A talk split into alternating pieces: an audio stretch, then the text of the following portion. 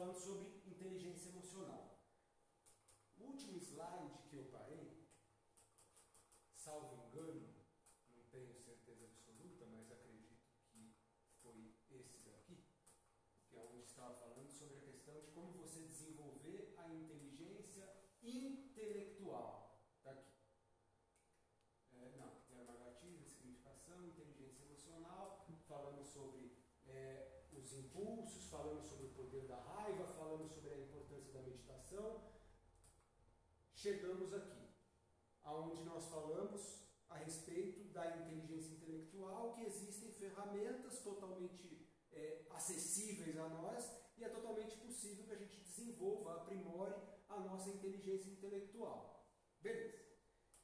E aí eu disse que ia falar um pouquinho sobre a questão da, é, de como você desenvolver a inteligência, né, quais seriam as ferramentas, as formas de a gente desenvolver a inteligência emocional. Falamos da intelectual e agora vamos falar da é, emocional. Porém, para que a gente fale sobre a questão da inteligência emocional, nós temos que entender um pouquinho o que é inteligência. Se nós pegarmos o dicionário de psicologia, é, na verdade, esse, esse, esse dicionário de 2010 diz o seguinte: inteligência como sendo a capacidade de extrair, de retirar informações, aprender com experiências, não só uma, várias experiências, adaptar, adaptar-se ao meio, compreender e utilizar corretamente o nosso pensamento e a nossa razão. Parece simples, mas é muito complexo, mesmo porque nós estamos falando da inteligência, que é algo que a gente desenvolve nos nossos primeiros anos de vida. Depois, se torna mais difícil. E nos primeiros anos de vida, feliz ou infelizmente, eu diria infelizmente, nós não somos, é, a nosso, nosso sistema educacional, e aqui é uma crítica, mas é uma crítica construtiva, ele não desenvolve a contento, poderia desenvolver muito mais se houvesse um engajamento maior por parte dos educadores, mas não só por parte dos educadores, porque nós não podemos culpabilizar ou culpar somente os educadores. Nós temos que entender o processo educacional. Então nós não fomos instigados a desenvolver as capacidades, as habilidades e as competências que nós poderíamos desenvolver.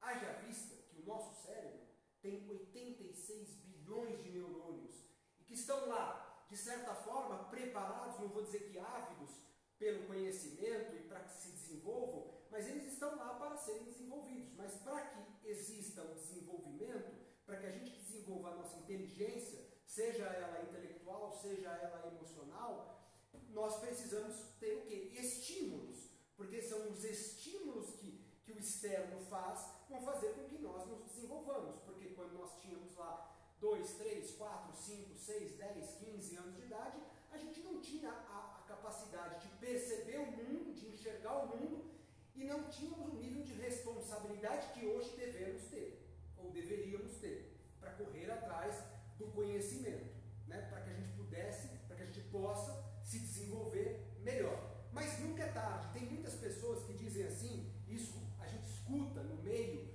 as pessoas dizendo assim: ah, mas eu já estou velho para aprender. Burro velho não aprende.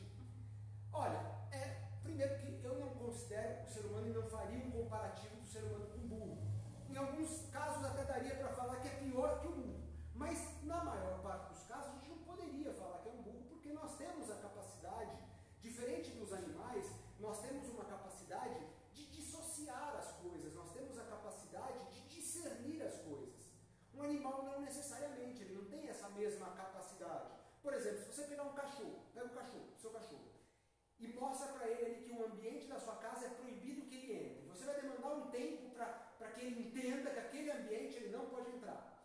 Você vai condicionar. É um adestramento. Então você adestrou o seu cachorro que ele não vai entrar lá. E se ele realmente aprendeu, normalmente por amedrontamento, o que, que acontece? É a mesma coisa que os pais falam para o filho. Se você não estudar, você não vai ser ninguém. Se você não estudar, você não vai virar nada. Então, quer dizer, é o temor. A pessoa estuda por temor, ela não estuda para se desenvolver, ela não se estuda, ela não estuda não existe um incentivo à própria fala, porque as palavras têm poder, elas exercem uma influência extremamente negativa. Os próprios pais dizem para o filho que tem que estudar, senão ele não vai ser ninguém na vida. Então não é bem esse o caminho. Acho que seria mais interessante falar assim: olha, se você estudar, você tem melhores condições de você ser o que você quiser ser, se tornar o que você quiser se tornar. Seria muito melhor do que você dizer para a criança que ela não vai ser nada, porque ela já se sente nada, porque ela não tem referências. Então, o próprio processo educacional é um processo de adestramento. O nosso processo educacional é de adestramento. A sala de aula tem hora de entrada, hora de saída, hora isso, disciplina. A disciplina é importante, é fundamental, desde que você consiga fazer com que aquele indivíduo entenda a importância dele desenvolver as capacidades, as habilidades as competências. Mas isso não existe, não existe esse diálogo. Então vamos lá, vamos colocar a goela abaixo aqui, ouvido abaixo, né? As informações. Então você faz o que? Você não ensina o indivíduo a pensar. O que o nosso processo, que eu considero como processo deseducacional faz, ele, além de deseducar, ele está deformando o ser humano e ele não está ensinando o indivíduo a pensar, ele está ensinando o indivíduo, muito, na, na, vamos falar assim, na melhor das hipóteses, ele está ensinando o indivíduo a decorar. Porque lá no vestibular ele tem que decorar. Ele não precisa saber profundamente, porque ele não vai usar. Essa que é a grande desculpa.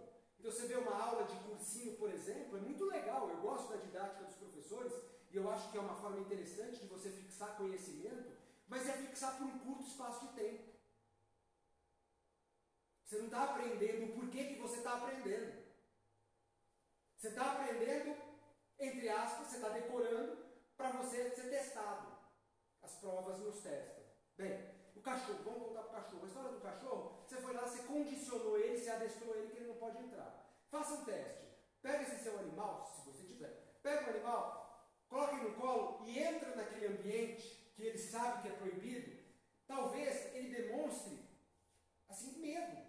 Porque o condicionamento ficou tão, tão, tão forte na cabeça dele que ele não consegue entender que você pegou ele no colo, ele pode entrar. Ou se você chamou ele, ele pode entrar, ele não vai entender isso. Porque ele não tem a capacidade de dissociar as coisas, e nós temos. Nós temos. Mas nós temos que ser instigados para que nós utilizemos essa capacidade de discernir, de diferenciar. Esse é um problema. Então, aqui, a inteligência é a capacidade do indivíduo de abstrair, eu vou até mais, eu vou além do, do, do extrair, abstrair as informações, aprender com as experiências, sejam elas positivas ou negativas, adaptar-se ao ambiente, como Darwin falou, não vence o mais forte, mas sim vence o que melhor se adapta. Compreender, compreender é mais que entender? Não sei, mas compreender é entender e utilizar corretamente o nosso pensamento e a nossa razão. Eu discordo que a gente tem que usar só a razão, porque se, se nós utilizarmos somente a, as nossas faculdades mentais racionais, vai existir um desequilíbrio. Nós temos que usar a emoção e a razão. Porque o que diferencia nós, seres humanos, das máquinas, de um computador, por exemplo, é exatamente a capacidade de sentir. A máquina não sente. A máquina não sente. O computador não sente. Isso diferencia. O nosso cérebro, se a gente for fazer uma analogia, analogia bem, bem simplista é assim: ó. O nosso cérebro é como se ele fosse a máquina, o hardware, o equipamento. O software, o software é o que? É a nossa alma, é a nossa consciência, é onde a gente tem todas as informações. E se a gente não tiver um equilíbrio mínimo entre o nosso emocional e o nosso racional, as nossas atitudes não serão positivas. Nós vamos errar. Mais do que se a gente usasse minimamente o equilíbrio. E o equilíbrio não significa que você não vai ter problema, o equilíbrio é você conseguir se equilibrar em meio ao desequilíbrio. Analogia simples: o equilibrista. O equilibrista, quando ele está lá no, no, picadeiro, no circo, né, na sociedade é um circo, é, você está lá no picadeiro, você tem que andar na corda bamba você, tá, você fez o quê? O que, que, que ele desenvolveu? Ele desenvolveu a capacidade de encontrar o equilíbrio no desequilíbrio. Então nós temos essa capacidade de encontrar, encontrar o equilíbrio no desequilíbrio. Mas para isso nós temos que desenvolver as nossas faculdades mentais. Bem, é, aí eu uso aqui, essa frase aqui é muito interessante, isso aqui eu ouvi algumas vezes. Uma das vezes quem disse isso foi a Lúcia Helena Dalvão, uma filósofa brasileira muito interessante, vale a pena que vocês pesquisem a respeito dela. Ela diz assim: leia, mas não, leia melhor. Só que tem um porém. Como é que eu vou ler melhor se eu não tenho a capacidade de discernir o conteúdo? Eu tenho que desenvolver a capacidade de discernir. Saber se aquilo realmente, verdadeiramente, aquilo vai agregar algum valor. Porque o que a gente vê são leituras totalmente fora de contexto. Então, o que, que vende? Vende um livro que as pessoas querem ler. Enfim, as pessoas não é que elas compram o que elas querem ler, elas compram aquilo que, que vende mais. Se vende mais é bom.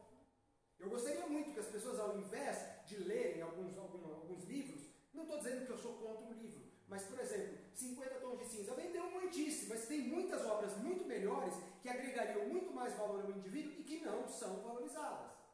Então, é a capacidade, a falta de capacidade de discernir. Então, como é que você vai ler melhor se você não tem a capacidade de discernir o que é bom do ruim? Bem, aí vem uma coisa que eu acho que, antes de falar de inteligência emocional, a gente tem que falar, nós falamos de inteligência, e agora nós vamos falar de maturidade.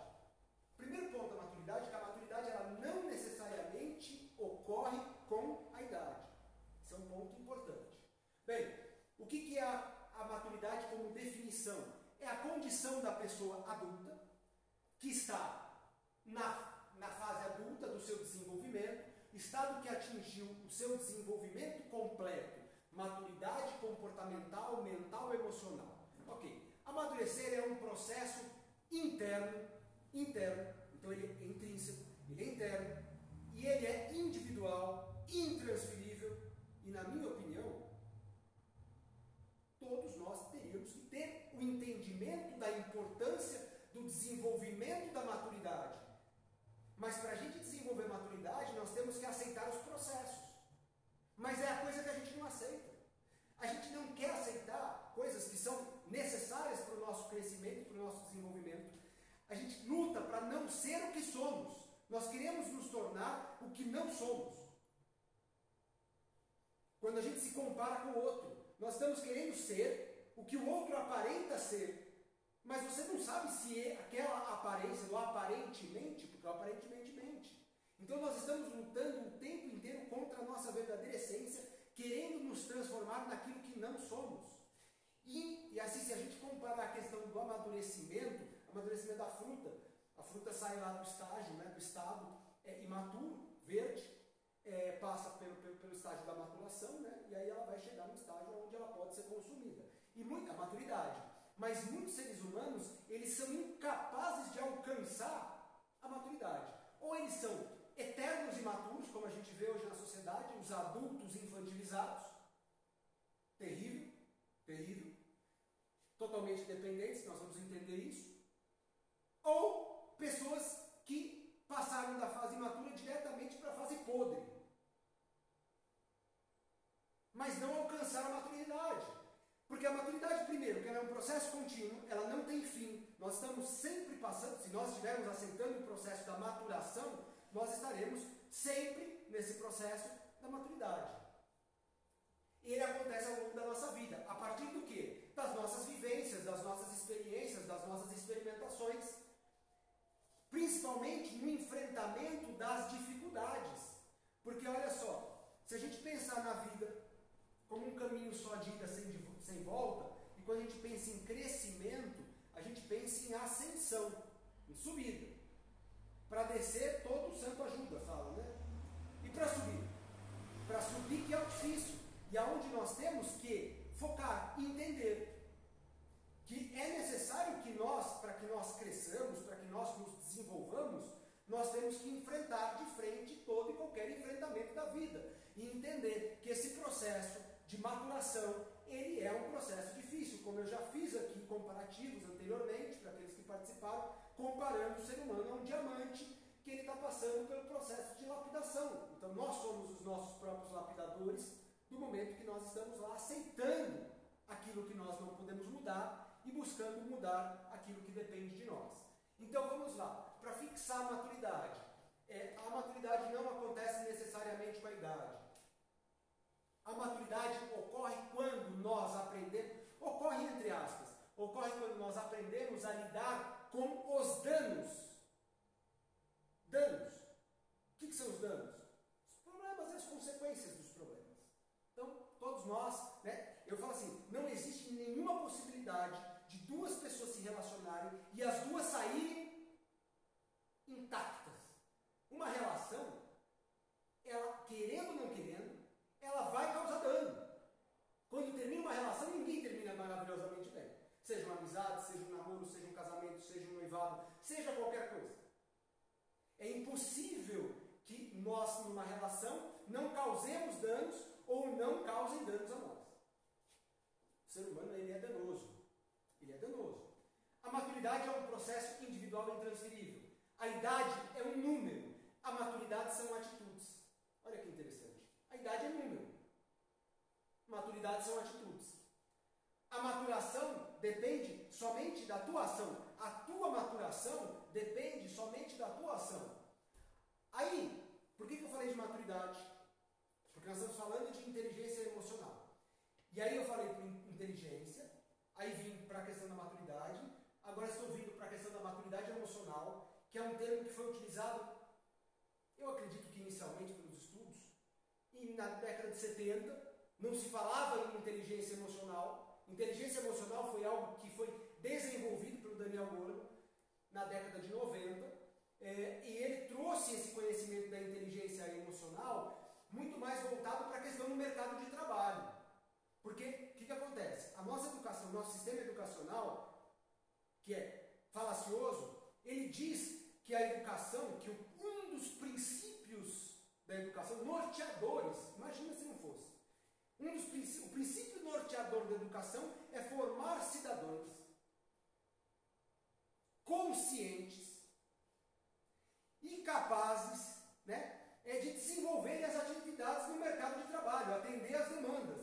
Então, somente olhando para o processo educacional é circo. É circo. É, o nosso país é assim, se cobrir, se cobrir, é, é circo. Se cercar é hospício. Porque a própria educação nossa, a próprio, o próprio sistema educacional, ele prejudica o nosso crescimento e o nosso desenvolvimento.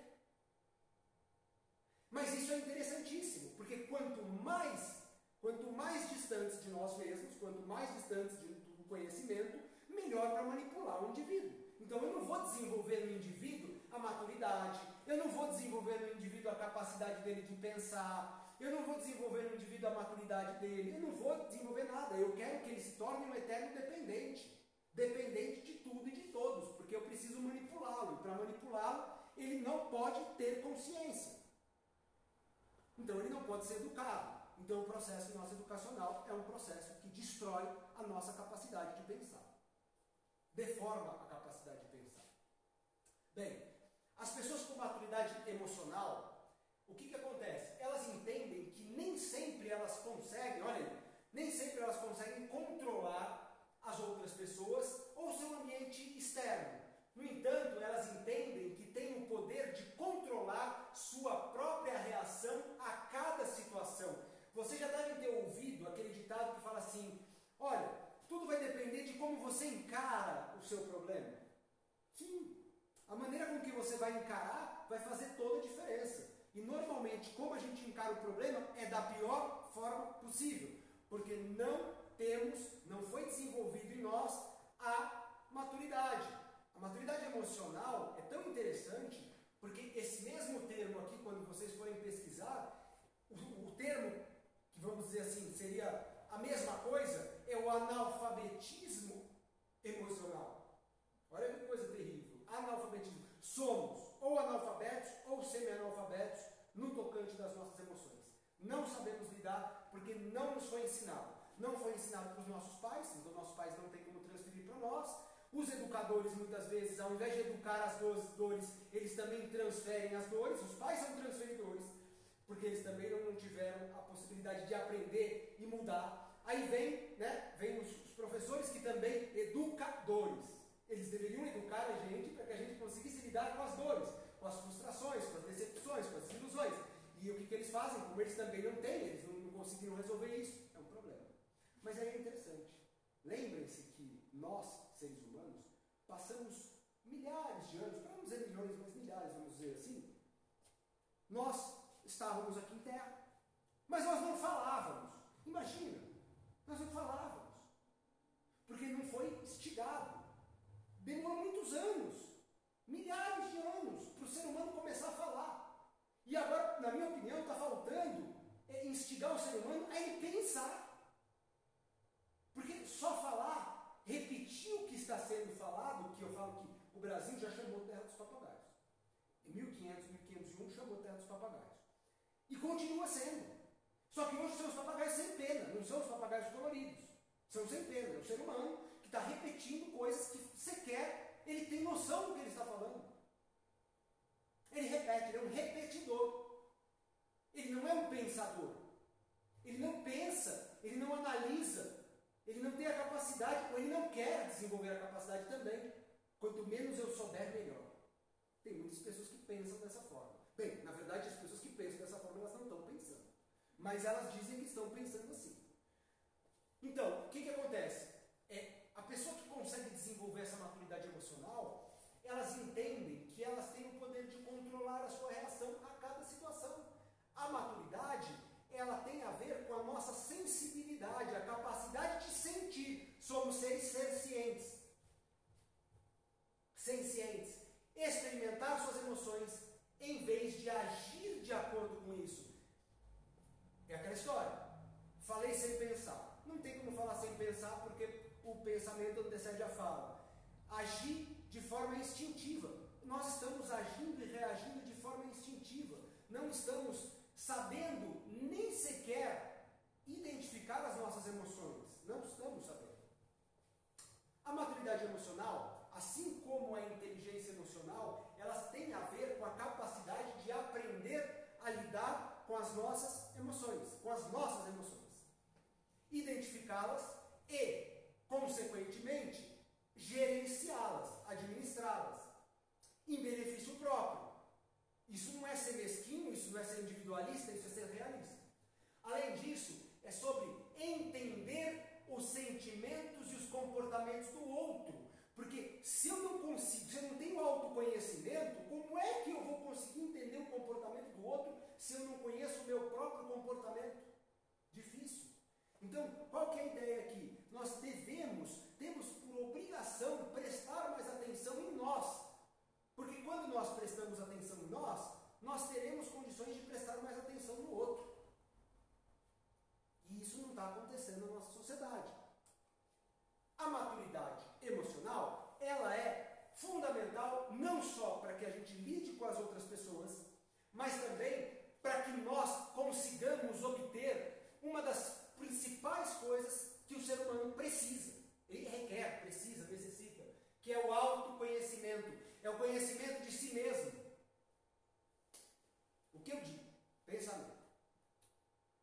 Somente depois de nós desenvolvermos a capacidade de saber quem somos, ou seja, o autoconhecimento, Somente quando nós temos um autoconhecimento, ou pelo menos estamos desenvolvendo o nosso autoconhecimento, é que nós conseguiremos acessar e processar os conhecimentos que vêm do alto. Do alto. Então, o autoconhecimento é fundamental.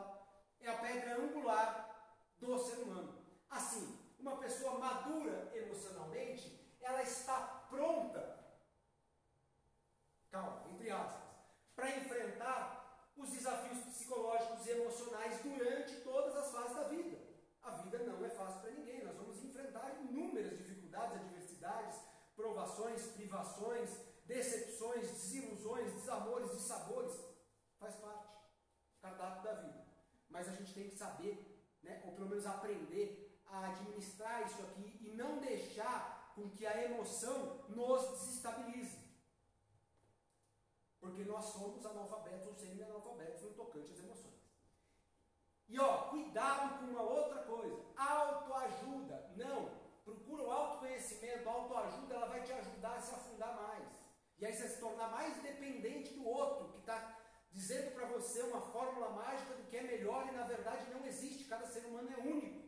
Não existem dois seres humanos com as mesmas referências. Não existem. Então não adianta você querer seguir uma fórmula mágica. E a gente vive numa sociedade que sequestra os nossos sentidos, porque nós somos vulneráveis, emocionalmente falando, e não só. Então a sociedade sequestra e somos manipulados por essa nossa falta de capacidade né, de perceber as coisas. Bem, agora, o que, que acontece?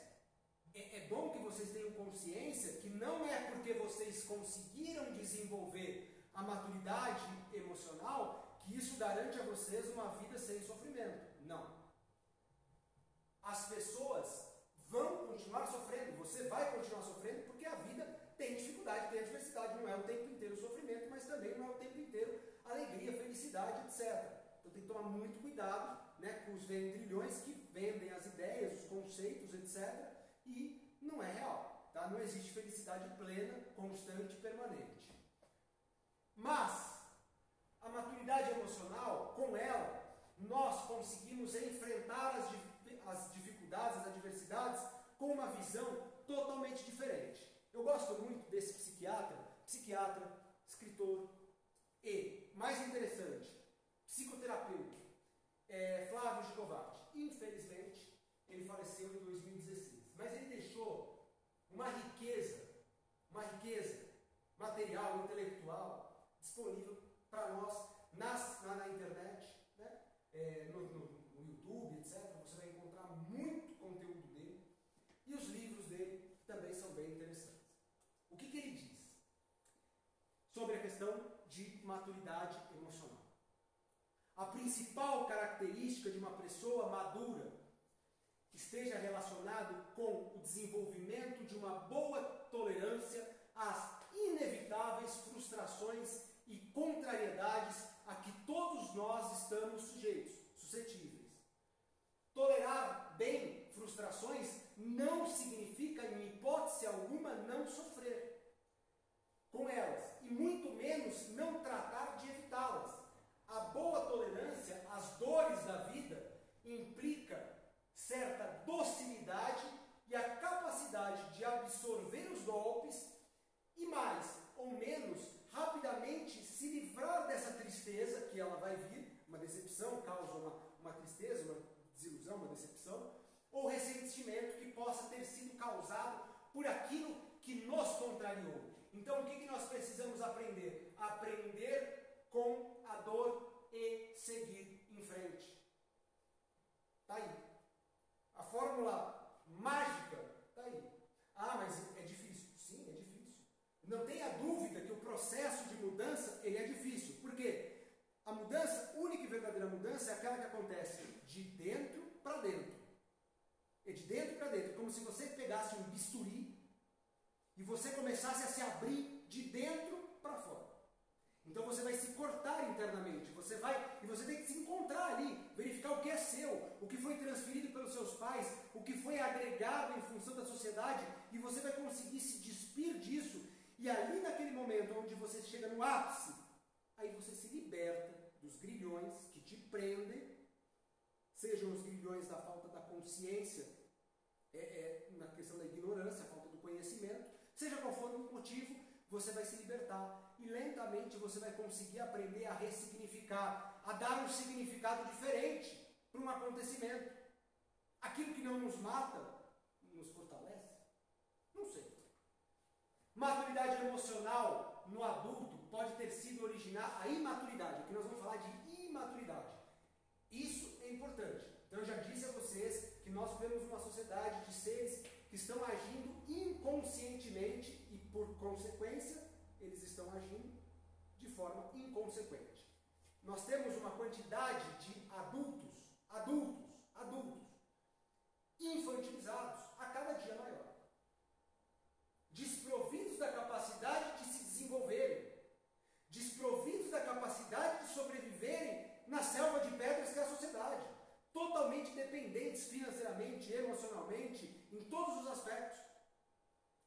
E aí vem a questão da imaturidade, é um processo. Ele, ela pode ser originada por situações emocionalmente dolorosas e não superadas pelo quê? Pelas famílias superprotetoras.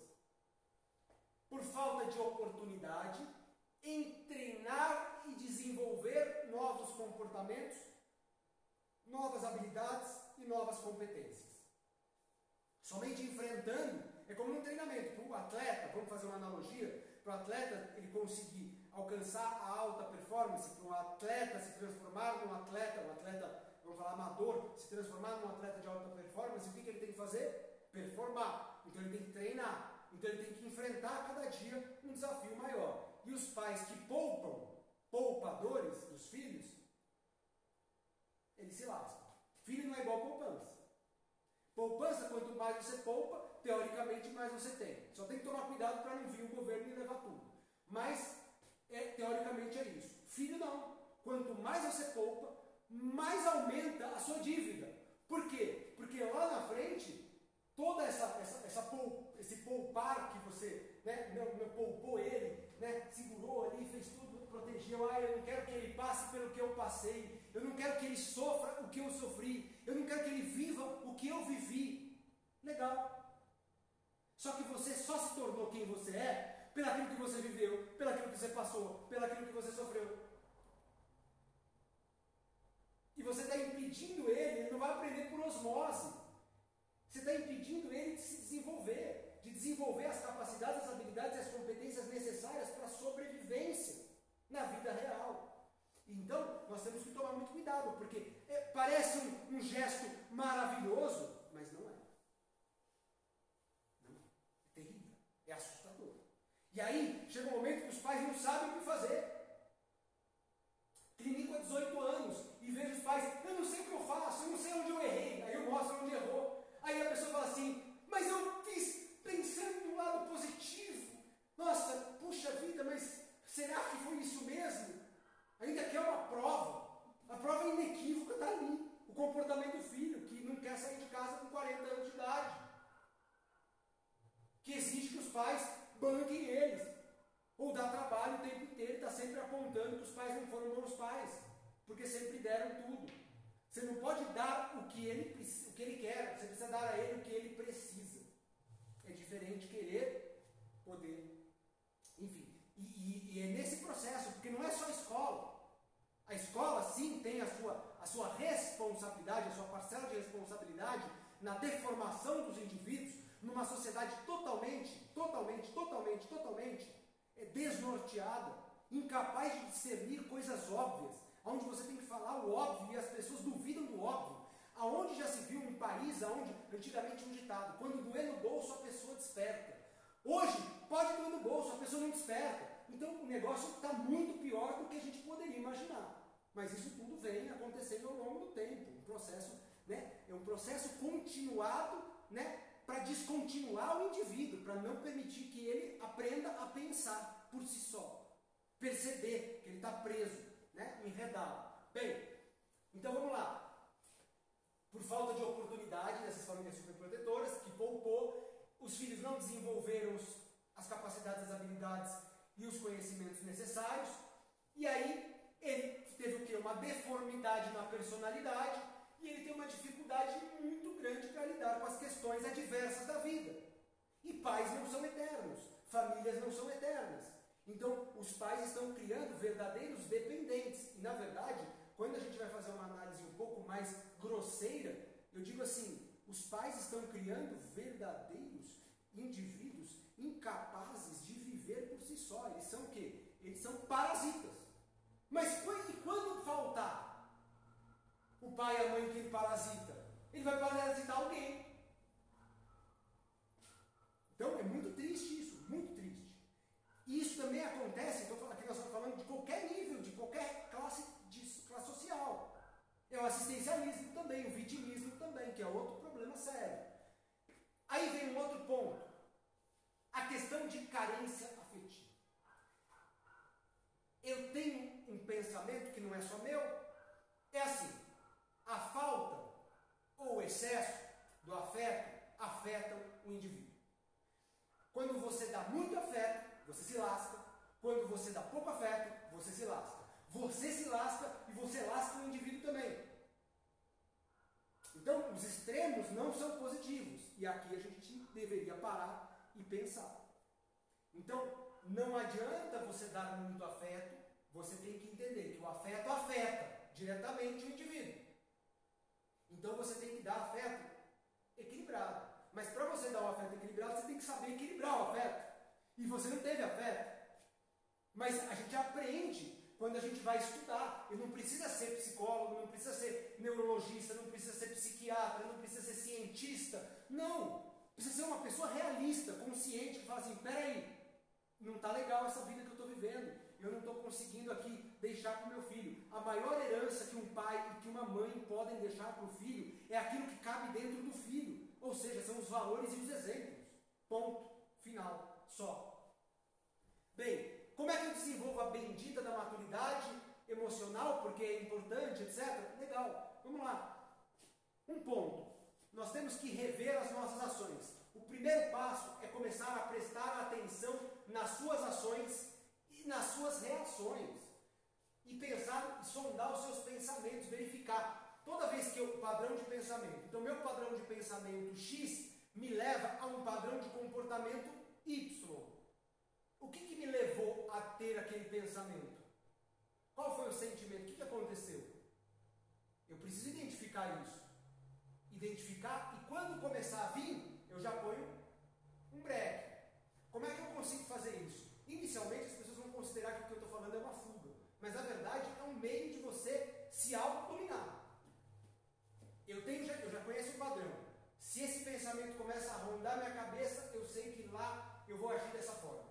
Então o que eu faço? Comecei a sentir aquele pensamento que eu já conheço, porque eu parei para analisar. Eu revi os meus conceitos, as minhas ações. O que, que eu faço? Eu vejo que eu estou nessa linha de, de, de, de pensamento, eu paro. E coloco um pensamento positivo, diferente, que vai alterar a minha estrutura. Ele vai quebrar aquela linha de pensamento. Ele vai desviar a minha atenção para outra coisa. E eu não vou permitir que aquele tome conta do meu ser e faça com que eu haja de uma forma precipitada. Por isso que eu falo a importância de nós estarmos prestando atenção em nós mesmos. Isso é difícil, muito difícil, mas é possível. Isso contribui para que nós possamos agir de forma menos impulsiva, que a impulsividade é preocupante e perigosa, tá? Praticar o diálogo. Diálogo não só com o outro. É outra coisa importante. Eu converso tanto com meu filho, com meu marido, com a minha filha, com o meu funcionário, com meu amigo, com a minha amiga, etc. Mas a pessoa não entende o que eu estou falando. Volto a dizer, cada ser humano é único. Você sabe o que você falou, mas você não sabe o que o outro entendeu. E ele vai entender de acordo com as referências dele. Ele não tem o mesmo nível de consciência que o seu. Então você não pode exigir dele que ele entenda o que você está dizendo e ipsilite. Vai entender. Ele não vai entender. Não vai. E, e, assim, por isso que a gente fala assim, nossa, mas eu converso tanto com ele, ele não entende nada que eu falo, parece que eu falo outra língua. Bem, uma, ou ele não quer entender, ou ele realmente tem um problema cognitivo, ele não quer entender, ou realmente a falta de referência. Então você tem que ser, se fazer ser entendida. Então diálogo, mas o diálogo mais importante e a relação mais importante que a gente tem na nossa é a nossa relação nossa conosco. Então, o diálogo é uma das melhores formas de você expor os seus sentimentos e entender o lado do próximo. Isso é importante. De forma madura. Não guarde as suas emoções para si mesmo. Busque desabafar com pessoas próximas para que elas também compreendam a sua vivência. Isso é importante? É. Mas você tem que saber escolher. Porque tudo que você disser pode ser usado contra você. Tudo que você disser pode e será utilizado contra você. Então você tem que saber com quem você vai desabafar. Mas o diálogo é fundamental. Bem, viva o presente momento. Se a gente pegar o tempo e dividir o tempo em três tempos, existe o tempo passado, o tempo presente e o tempo futuro. Qual é o único tempo existente? É o tempo presente. Porque o passado ficou para trás inalterável. O que foi, foi. O futuro depende do presente. Porque é no presente momento que você está tendo a oportunidade de construir um futuro diferente. Mas esse é um problema, porque a gente não está vivendo no presente momento. Nós estamos ausentes no presente. E aí a gente não, construi, não constrói um futuro diferente. Não permita que as falhas do seu passado, falhas aqui eu colocaria entre aspas, os seus erros, atrapalhem o seu presente. Pois, é, se isso acontecer, vai definir o seu futuro. Se você se deixar levar pelo teu passado, você não constrói um futuro diferente. Isso é um grande impedidor da, de nós construirmos um futuro diferente. Portanto, viva o presente momento, ganhando, praticando a autoconsciência constantemente. Autoconsciência constantemente. O autodiálogo constantemente. Errar é humano. É dito popular. Persistir no erro é desistir de construir algo diferente. E fazer isso é burrice. É burrice. Porque depois você vai ficar assim, ai, mas olha só, eu não tenho sorte. Aí você vai dizer a sorte. Aí tem uma série de fatores que você. Sempre a gente tem desculpa. O ser humano, entre culpas e desculpas, o ser humano vai a cada dia afundando mais a humanidade. Própria humanidade dele e a, própria, e a, e a humanidade por consequência. Reclamar menos. Nós aprendemos a reclamar. Olha, sempre. Né? Eu falo assim, o ser humano ele tem uma capacidade muito grande de, de principalmente assim, a pessoa que reclama, e, e, eu não vou dizer que eu não reclamo, acontece, mas as pessoas elas conseguem, elas conseguem se desestabilizarem de tanto que elas reclamam. E elas não são capazes de abstrair dessa reclamação, desse, desse problema que ela está vivendo, ela não é capaz. E chega um momento que ela não tem problema, só que ela continua reclamando. Aí ela reclama do problema dos outros. E tem pessoas que conseguem chegar num, num patamar que ela consegue resolver os problemas dela, mas aí ela começa a reclamar do problema dos outros. Ou ela cria problema, e a, gente, a nossa mente cria muita coisa.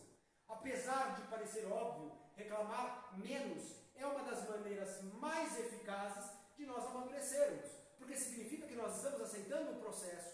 E sem, sem o aceite do processo, não há progresso, não há crescimento, não há desenvolvimento, não há evolução.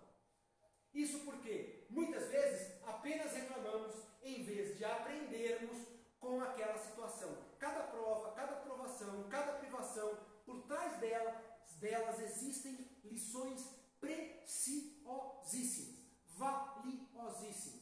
Por trás de toda situação que a gente passa, seja positiva, seja negativa. Ó, uma situação positiva, se a gente analisar, se a gente destrinchar ela bem, você vai ver que tem aspectos negativos. Se você pegar uma, uma, uma situação negativa, mais negativa que ela possa ser, ela tem aspectos positivos. E ali é aquela questão do cachorrinho. Você tem a capacidade de discernir, você tem a capacidade de separar o joio do trigo, mas você quer? Não, é mais fácil reclamar. Então, nós temos que fazer o quê? Abstrair os ensinamentos por trás de cada lição. O analfabetismo emocional, que foi aquilo que eu falei, que é, é, é, é a palavra também que define né, a, imaturidade, a maturidade emocional, é a capacidade de uma pessoa compreender as emoções em si mesmo e nos outros. Né? Isso aqui é a capacidade da maturidade. Vamos lá. Analfabetismo emocional nos impede de, de, de, de diferenciar o que estamos sentindo ao mesmo tempo que limita nossas ações, transformando-nos transformando em pessoas extremamente impulsivas, reativas. Impulsivas e reativas. Reagimos somente e não agimos. Não temos a capacidade de compreender o processo. E sem a compreensão do processo você não tem progresso.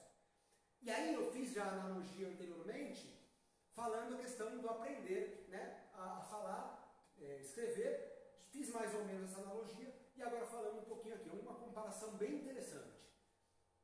Dessa maneira, se nós falarmos em analfabetismo emocional e alfabetização emocional, que a gente não tem na escola, a gente aprende a ler? Aprende. Mas a gente aprende a, a entender o que a gente está lendo? Não necessariamente. A processar informação, transformá-la em conhecimento, não necessariamente. Olha só que coisa interessante. Se você não, não desenvolve a capacidade de entender o que você está lendo, fora que os nossos livros de história, eles são fardas, de fadas. A primeira palavra eu mantenho ela também. É história da carochinha. É mentira. Boa parte dos nossos livros de história tem mais mentira do que realidade. Como é que você quer desenvolver o intelecto, a capacidade de pensar no indivíduo se você está mentindo para ele? Se o processo educacional, se uma escola está mentindo para ele? Como que o indivíduo vai conseguir processar as coisas? Aí você se decepciona. É, é, são muitas histórias, mas aí você vai se decepcionar. Lá na frente você vai descobrir que tudo aquilo que te ensinaram era mentira. Aí você fala assim, nossa, é um bando de mentiroso. Os nossos pais enganaram a gente que tinha o Papai Noel. Tinha o Saci Pererê o Papai Noel. Ah, mas isso tem uma coisa pedagógica, fantástica, porque ilusão, porque isso, porque aquilo. Cria um bando de pessoas que não sabem discernir. Elas estão preocupadas com a, com a sexualidade de um super-herói, um mundo destruindo, uma pandemia acabando com o planeta, guerra civil, guerra militar, tudo acontecendo, inflação, o país afundando e as pessoas estão preocupadas com o sexo do é, é, personagem do, da revista em quadrinhos. Olha que incapacidade, isso tudo graças a quê? Ah, a, a menina esperando, o pai e a mãe falam assim, ah, você tem que casar bem. Branca de Neve, lembra da história Branca de Neve? Não. Ah, quem é, quem é que, que, que a, a bruxa má é, é queria fazer com que casasse? A Cinderela. A bruxa má, ela queria que a Cinderela casasse com um homem rico. Só que a Cinderela era rica, porque o pai da Cinderela era rico. E, a, a, queria que ela casasse com alguém porque ela pudesse ficar com todo o patrimônio. Então a Cinderela não precisava casar com um príncipe rico, ela precisava de um advogado. Que lutasse pelos direitos dela. Então veja que existe uma carga muito, muito interessante isso deforma a consciência do indivíduo. Então, se nós não cairmos na real e não mudarmos a nossa forma, porque assim, ah, todo mundo faz, então tem que ser assim. Não! Não é porque todo mundo está pulando no precipício que você vai pular no precipício. Tenta mudar. E depende da gente. E aqui tem a ver com a inteligência emocional, com a maturidade emocional, com a inteligência, a capacidade de pensar, a capacidade de processar o pensamento. Então, é, é, é complicado. Então, aqui vamos lá. Então, olha só, da mesma forma, se a alfabetização verbal é importante para que nós possamos aprender a ler e escrever, mas deveria ter também aqui aprender a aprender. Mas vamos lá, ler e escrever, tá bom, pelo menos minimamente, mas hoje você chega em alunos do colegial que não sabem ler perfeitamente, não sabem escrever corretamente. Então, quem fala errado, escreve errado, pensa errado. É pesado isso, mas é verdade. É verdade. Bem, é, e aí o que a gente vai falar? Do mesmo modo semelhante, a alfabetização emocional ela é essencial para que nós possamos perceber e comunicar nossas emoções, saber lidar com as emoções. Quando as pessoas escrevem, elas aprendem a organizar, refinar e refletir sobre as suas ideias, quando a educação verdadeiramente é libertadora. Quando as pessoas aprendem a lidar com as suas emoções, elas tendem a serem mais saudáveis. Na próxima slide vocês vão entender por quê. Nós nos tornamos menos vulneráveis se nós soubermos ler, escrever e temos a capacidade de discernir, de processar as informações automaticamente não seremos reféns da mesma forma das emoções. Então veja que é tão importante. Eu digo que ler e escrever é importante, mas tão importante e na verdade até mais importante é você saber lidar com as suas emoções. E aí você vai falar, tá bom, e por que, que isso não tem na escola? Porque não tem interesse que o ser humano seja livre. Bem, é importante salientar que não, não há, não há, não existem emoções sem impacto no nosso corpo. Toda emoção vai gerar um impacto no nosso corpo. A cada dia que passa, as neurociências, a neurociência, ela demonstra isso com mais precisão. As reações podem ser hormonais, viscerais, cardiovasculares, respiratórias, de temperatura e até mesmo gástricas. Há também modificações no sistema imunológico, que pode melhorar ou sofrer uma baixa em função das emoções ressentidas. As emoções de fato exercem uma influência precisamos aprender a sentir. Aprender a aprender e aprender a sentir. Fácil? Não. Hoje, separar a influência das emoções positivas das negativas. Hoje nós podemos. Porque a neurociência e os estudos, a cada dia que passa, avançam mais. Mas, infelizmente, não existe interesse disso ser compartilhado. As pessoas preferem ler os 50 tons de de cinza morto no chão, do que entender um pouquinho a coisa que é mais importante, que é o bendito do cérebro dele, que vai fazer com que ele alcance aquilo que ele quer. Né? O dia que ele entende que ele é capaz de transformar, de se transformar. Bem, em relação à saúde física, temos muitos dados, muitos dados, inúmeros dados, não faltam dados. E em relação às modificações que hoje já estão bem demonstradas, há as cardiovasculares pelas emoções. As emoções negativas, o que elas vão gerar? Hipertensão, arritmias cardíacas, por exemplo, a asma, as dores nas articulações ou as doenças gastrointestinais. Existe uma área do estudo, do conhecimento, que estuda as doenças psicossomáticas, que começam na mente e externalizam no corpo. Então, existem inúmeros estudos, mas nós não estamos dispostos a aprender. 86 bilhões somos bilionários em neurônios, que podem se transformar em algum dinheiro, se a gente souber utilizar a nossa mente de forma producente, produtiva. Como desenvolver a inteligência emocional? Tem milagre? Não, não tem milagre. Mais importante é o autoconhecimento. Para isso, é preciso desenvolver um olhar extremamente atento para o seu comportamento e as suas reações diante de situações adversas. Quando você enfrenta as contrariedades, quando você enfrenta as dificuldades.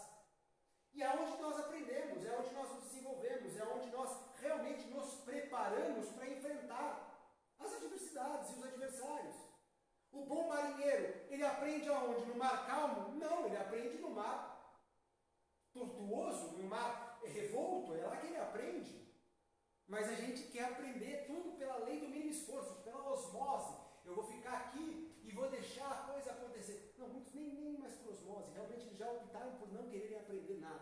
Porque fala assim, ah, aprender para quê? Porque o, o, fulano de tal, ele é youtuber, o fulano de tal, ele faz não sei o que lá, ah, porque o fulano de tal é cantor, ah, porque não sei o que lá. Então, tá bom, mas é um em milhões que conseguem chegar ao estrelato, à fama. Mas isso, a pessoa não tem capacidade de discernir. Ela acha que ela pode chegar. Ela até pode, ela até pode.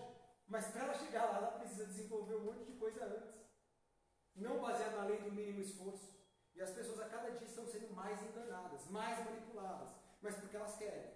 Golpe do bilhete premiado. Até hoje as pessoas caem.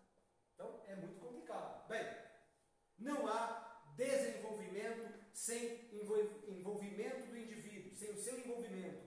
Então nós precisamos nos envolver no nosso processo de autodesenvolvimento. E para que a gente alcance o autodesenvolvimento, nós temos que, em primeiro lugar, ir aqui no autoconhecimento. Preste mais atenção em você mesmo. O autoconhecimento, como a própria palavra diz, é o conhecimento que uma pessoa tem de si mesma. Mas é assim: é o verdadeiro conhecimento que você tem de você, tirando tudo que não é seu, o que você herdou. Então você vai ter que fazer um mergulho para encontrar quem é você, entender, descobrir a sua verdadeira essência. Isso é um processo difícil, mas possível. Mas tem que ter muita persistência. Tem que querer muito chegar nesse nível. Bem, é uma investigação individual que busca identificar quais são as características mais marcantes que nós possuímos, os gostos, as inclinações de toda ordem, os padrões de comportamento e os sentimentos vivenciados. É isso aqui que a gente precisa ter em mente depende só da gente. Quando você começa a refletir sobre os seus sentimentos e sobre as suas ações, automaticamente, não é, não é o automático, mas é quando você começa a refletir, a reflexão nos convida para a ação, você vai descobrir o quê? você vai descobrir o que fez com que você agisse e reagisse dessas maneiras. Você vai destrinchar o processo, você vai entender. Sendo possível, porque somente assim, somente quando você entende o processo, você vai conseguir modificar. Fala, puxa, talvez seja por isso. Nossa, talvez seja por aquilo. E aí você pode mudar o padrão de comportamento. Para mudar um comportamento é fácil? Não, é possível. O autoconhecimento é crucial para entender quais pensamentos direciona, dirigem os seus sentimentos. Pensamento dirige sentimento. Sentimento também influencia no pensamento. Mas vamos pensar por aqui primeiro. Sendo o primeiro passo para sair do piloto automático e, por consequência, mudar. E a mudança, é como eu falei, começa de dentro para dentro. Para desenvolver e aprimorar a inteligência emocional, você precisa enxergar o aprendizado que as experiências mais dolorosas, mais marcantes, mais significativas, mais emblemáticas nos trazem. Dessa forma, a dor não será um impedimento e você descobrirá que a única diferença entre o medo e a coragem é a ação. O que determina a tua ação é a sua determinação. É determinante. Nós determinamos o nosso sucesso ou o nosso fracasso. E sucesso não tem a ver com grana só, tem a ver com outros aspectos. Prestar mais atenção em você. Bem, tentar aqui resumir, porque o tempo já está quase chegando ao fim. Você é, afinal, o que você pensa. Suas emoções são escravas dos seus pensamentos. E você é escravo dos sentimentos gerados pelas emoções. Que é pensamento? Ato de pensar, de tomar consciência, de refletir, de meditar. É a faculdade de conceber, de combinar e comparar as ideias. Mas para eu comparar as ideias, eu preciso ter um, um repertório de ideias. Eu preciso desenvolver isso. Inteligência, né? vem a inteligência. Ato, ato particular da mente, o resultado deste ato leva à reflexão. O que é o pensamento para? É a capacidade de compreender, formar conceitos e organizá-los, estabelecer relações entre os conceitos por meio de elementos de outras funções mentais, além de criar novas representações, ou seja, novos pensamentos. Sem inteligência emocional e maturidade emocional, não é possível a expansão espiritual. Está tudo é, é interligado. É condição sine qua non. Não tem como a pessoa ser desenvolvida espiritualmente. Tá? Eu não gosto da palavra evoluído espiritualmente. Eu não gosto. Porque as pessoas que se intitulam evoluídas, elas não são evoluídas. Porque quem é não se intitula. Então, tem que tomar cuidado. Mas a expansão ela só é possível quando a gente tem isso desenvolvido. Cuidar das emoções é vital. E esse cuidado depende única e exclusivamente de você. Só depende de nós. A mudança que a gente tanto espera, que a gente tanto quer, ela está nas ações, nas decisões que nós não tomamos, que nós postergamos. E culpar o outro é muito fácil. Freud contribuiu e contribui significativamente até hoje para nós, para a psicologia humana, para as ciências humanas, mas tem um ponto que ele fala que tudo é problema dos pais. Não! Não é problema dos pais. Se os seus pais transferiram as dores deles para você, você tem que ser capaz de transmutar essas dores, de transformar essas dores. Nós somos agentes de transformação da nossa realidade. E nós temos que transformar essas dores em força. Isso só depende da gente. Só de nós. Eu não posso culpar os meus pais. Eles somente transferiram aquilo que eles receberam. E se eu não quebrar esse ciclo, esse ciclo, que é um ciclo vicioso, o que, que eu vou fazer? Eu vou fazer a mesma coisa com os meus filhos. Ah, eu não quero ser igual à minha mãe. Quando você fala isso, você já está sendo igual a ela, com certeza absoluta. Eu não quero ser igual ao meu pai. Você com certeza já está sendo igual a ele. Consciente ou inconscientemente. Então, esse processo de libertação